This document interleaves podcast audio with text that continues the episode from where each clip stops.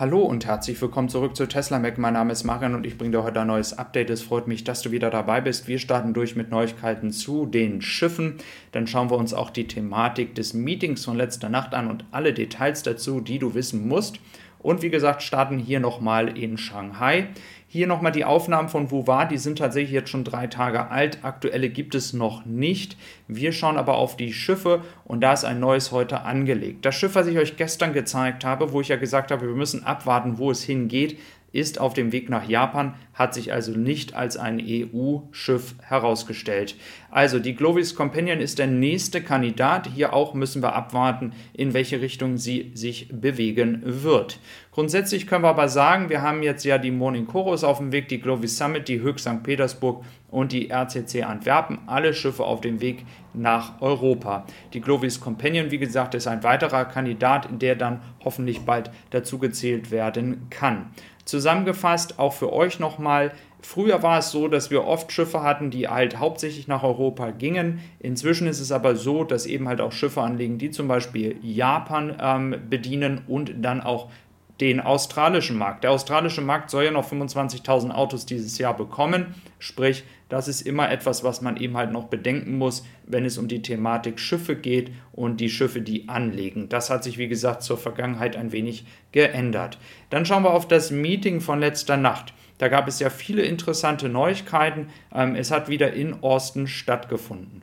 Nur noch mal als Erinnerung, es ist ja das eine, ein Produkt zu designen, eins zu produzieren und dann an den Kunden zu geben. Tesla konzentriert sich ja hier auch auf die Produktion selber. Weniger Teile, weniger Aufwand. Hier auch noch mal ein bisschen eine Darstellung, was eben halt der Unterschied ist, dass man entsprechend Teile, die ganz, ganz viele Komponenten brauchen, zu einem großen Teil machen. Der Unterschied, den siehst du von links zur rechten Seite. Dann schauen wir noch mal auf die Roboter bzw. das, was gebraucht wird, um auch entsprechend ein Auto zu produzieren. Wir sehen halt Fremont noch eine recht alte Fabrik in Anführungsstrichen und dann wird es immer besser zu den Produktionslinien des Model Y, welches ja die aktuellste in Fremont dann ist. In Austin und Grünheide wiederum werden eben halt immer weniger ähm, Roboter gebraucht, immer weniger Schritte, um ein Auto dann auch zu produzieren. Und da geht es eben rein um die Produktion. Wir hatten schon mal über dieses Thema gesprochen. Tesla macht ja grundsätzlich erstmal keine Werbung. Ich selber als YouTuber bin natürlich indirekt jemand, der auch für Tesla wirbt. Was aber zu sehen ist, ist, dass vor allem bei großen Ereignissen, wenn die Autobauer Werbung machen für ihre Elektroautos, die Leute anscheinend online gehen sich nach Elektroautos erkundigen und dann feststellen, ach, ich möchte doch eigentlich einen Tesla kaufen. Sprich, Tesla merkt tatsächlich es, wenn ein großes Event ist und andere Autobauer ganz viel Werbung machen. Dann haben wir einmal die ja, Zahlen, die wir erwarten können. Wir sehen ja hier ähm, ja tatsächlich die Quartalszahlen, die nicht so überragend waren, auch wegen des Lockdowns natürlich. Ähm, und das zweite Quartal ist eine Delle. Aber nach einer Delle kommt bekanntlich auch hoffentlich dann wieder ein Weg nach oben und das ist das, was die eben halt jetzt erwarten. Sehr, sehr starkes drittes Quartal, sehr, sehr starkes viertes Quartal. Dieses Jahr eben halt gefördert durch die beiden Fabriken Orsten und Grünheide, die natürlich da nochmal richtig einen Push zum Wachstum dazugeben werden. Und das ist natürlich dann möglich, hier eine Zahl zwischen 300 und 400.000, vielleicht sogar im letzten Quartal von über 400.000 Autos zu erreichen. Dann schauen wir auf das FSD Beta. Wir hatten ja auch schon mal diese Statistik hier gezeigt. Das ist jetzt ganz aktuell. Es sind nicht mehr 30 Millionen Meilen, inzwischen sogar 40 Millionen. Wir sehen, dass es seit Anfang des Jahres, seit April, Mai, nochmal einen richtigen Schub gegeben hat. Und das einfach nur nochmal, wer das Thema autonomes Fahren lösen möchte mit einer guten Technologie, braucht Daten. Und diese Daten, also diese Millionen von Meilen, die hier entsprechend registriert werden, können alle benutzt werden, um das ganze Thema noch besser zu machen. Dann nochmal etwas, was man ja auch oft auf Twitter liest von Leuten, die zum Beispiel an Superchargern stehen oder allgemein an Ladestationen stehen und dann sagen, die ist kaputt, die funktioniert nicht, die geht nicht. Hier nochmal eine Statistik, 99,96% der Zeit sind mehr als 50% der Supercharger funktionsfähig. Ich persönlich habe jetzt noch keinen ähm, tatsächlich gehabt in der kurzen Zeit, wie ich einen Tesla besitze, wo es jetzt einen gab, der nicht funktioniert hat. Also grundsätzlich funktioniert hier ähm, die Technik einwandfrei. Ja, dann schauen wir noch auf die Profitabilität. Für die, die erst seit kurzem bei Tesla sind und sich für Tesla interessieren, würde es vielleicht keine Zeit geben, in der man die Durststrecken durchgemacht hat. Wir sehen, dass es wirklich erst seit kurzem so ist, dass Tesla Gewinne verbuchen kann. Das Jahr 2021 war hier das stärkste und 2020 sehr, sehr gering. Das war ja das erste gesamte Jahr, in dem Tesla einen Profit ähm, auszeichnen konnte bzw. vorzeigen konnte.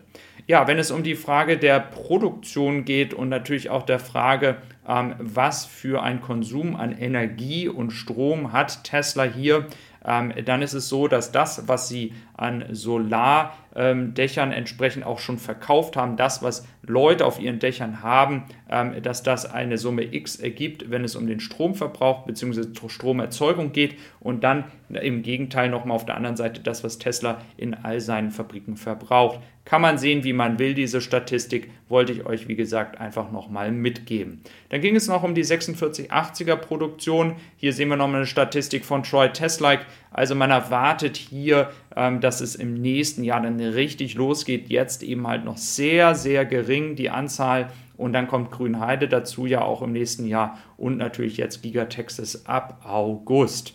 Wichtig ist, sie wollen ja insgesamt 20 Millionen Autos in 2030 äh, erreichen. Das wurde weiter gesagt.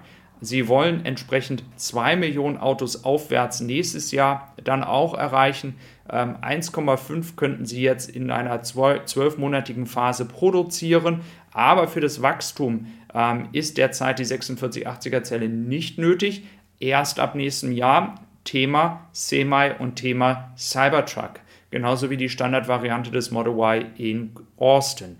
Des Weiteren hat man ins, insgesamt 50 Batteriepakete pro Woche jetzt die zum Recycling auch benutzt werden. Das wird auch weiter ansteigen.